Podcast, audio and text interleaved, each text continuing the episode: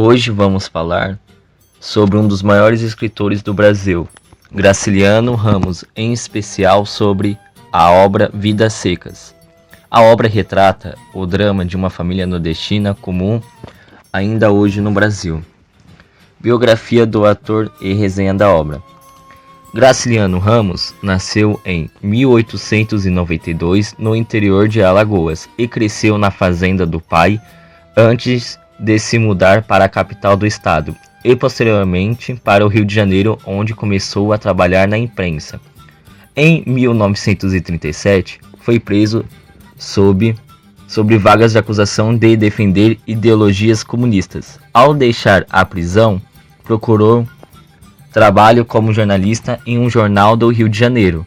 O editor então lhe permitiu publicar um texto curto, e Graciliano escreveu um conto chamado Baleia, sobre o sofrimento e a morte da cachorrinha de uma família de retirantes sertanejos. O conto fez sucesso e o jornal encomendou outros no mesmo estilo. Graciliano produziu então um conto para cada membro da família: o pai, a mãe e os dois filhos.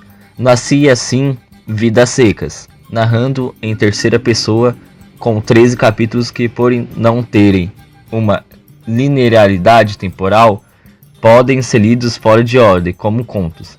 Lançado originalmente 1938, Vidas Secas retrata a vida miserável de uma família de retirantes sertanejos, obrigada a se deslocar de tempos em tempos para áreas menos castigadas pela seca. O pai Fabiano caminha pela paisagem arida da Caatinga, do Nordeste brasileiro, com a sua mulher.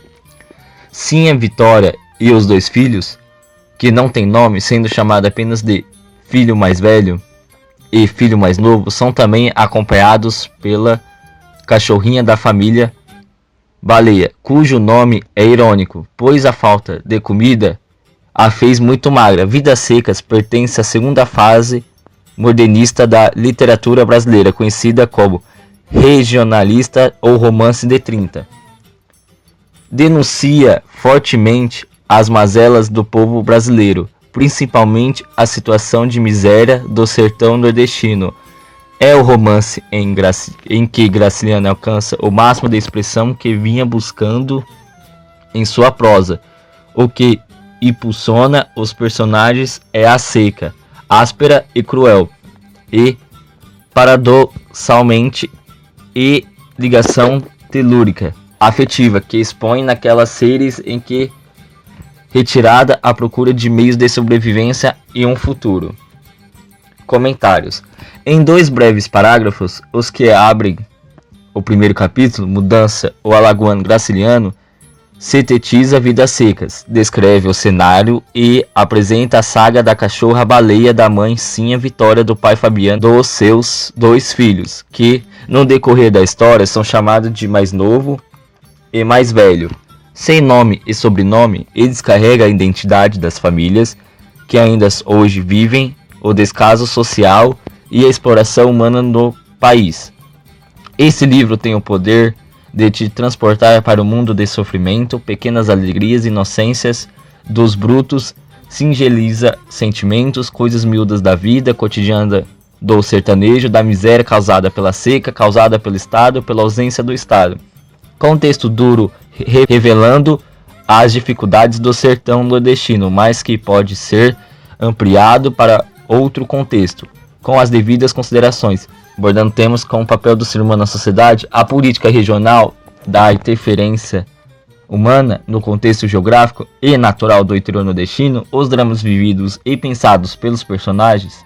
Um livro muito atual em sua essência, com o universo rico de detalhes e personagens.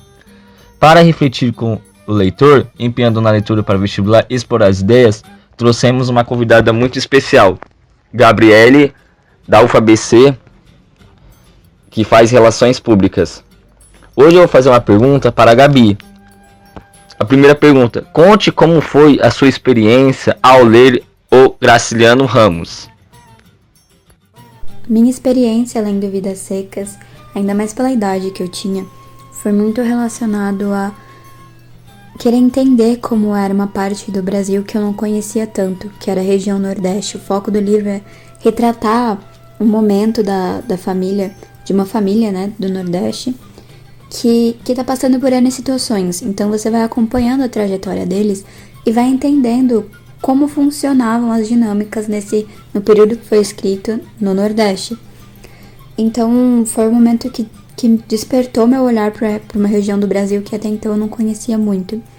Então foi muito interessante e acho uma leitura muito essencial para as pessoas, assim, pelo menos terem um contato, mesmo que não seja com o objetivo de prestar vestibular depois. O que te motivou a ler Vidas Secas? Bom, acho que tanto a pergunta sobre como foi minha experiência lendo Graciliano Ramos e o porquê que eu li a obra dele tem muita relação. Vou contar a história de como aconteceu. Uh, basicamente, quando eu tava mais ou menos na oitava série, assim, ensino fundamental, eu tinha um professor de geografia que ele era muito bom e ele incentivou a gente a ler Vidas Secas. Ele pretendia falar naquele ano com a gente sobre o, tudo o que acontecia no Nordeste, a história do Nordeste, enfim, e ele achou uma boa a gente ler o livro. É, então eu comprei o livro porque eu sempre gostei muito de ler o, o livro mesmo, sabe, no papel. E aí eu comecei a ler. Quando a gente estava lendo, de tempos em tempos, na aula desse professor, ele pegava e pegava trechos do, do, do texto mesmo e ia mostrando pra gente o, o que estava acontecendo na história. Porque, assim, minha experiência inicialmente lendo Graciliano Ramos, que foi nesse período, foi justamente que era uma, uma leitura um pouquinho difícil e fácil ao mesmo tempo. Ela era fácil porque realmente é, era uma linguagem muito simples, mas ao mesmo tempo tinham palavras muito regionais, sabe? Por exemplo, em alguns momentos ele colocava é, preá. O que significa preá quando você para pra pensar?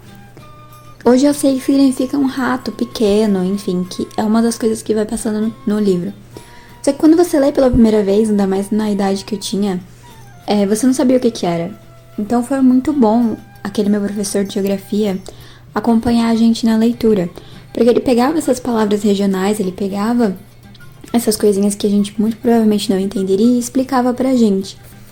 O incentivo dele de ter passado esse livro pra gente inicialmente é que ele é um livro cobrado para fazer vestibular.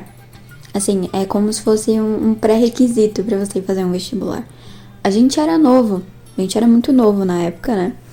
Só que ao mesmo tempo eu achei muito importante porque abriu minha cabeça para pensar no, em outros livros que também seriam importantes para o vestibular. Então, basicamente foi o primeiro desses livros que eu li, só que me incentivou a procurar os outros, então eu comecei a ver outros autores também. Em geral, o que te chama a atenção ou que te atrai para escolher um livro ou uma leitura? Referente ao que me atrai num livro ou na escolha de um livro, acho que eu nunca tive um filtro muito grande. Mas assim, minha primeira leitura, é, eu era muito nova, eu nem lembro exatamente quando foi, mas foi muito engraçada a história. Porque minha mãe tava vendo aquelas revistas que, que a gente tem de, é, de revendedor de, de produto de beleza, sabe? Era uma revista, acho que da Natura. E numa seção dessa revista tinha uma parte com alguns livros. E aí minha mãe me mostrou. Quando eu olhei, eu vi um livro muito bonitinho e que ele tinha uma mulher na capa, enfim. E aí eu falei pra minha mãe que eu queria porque eu achei esse livro muito bonitinho.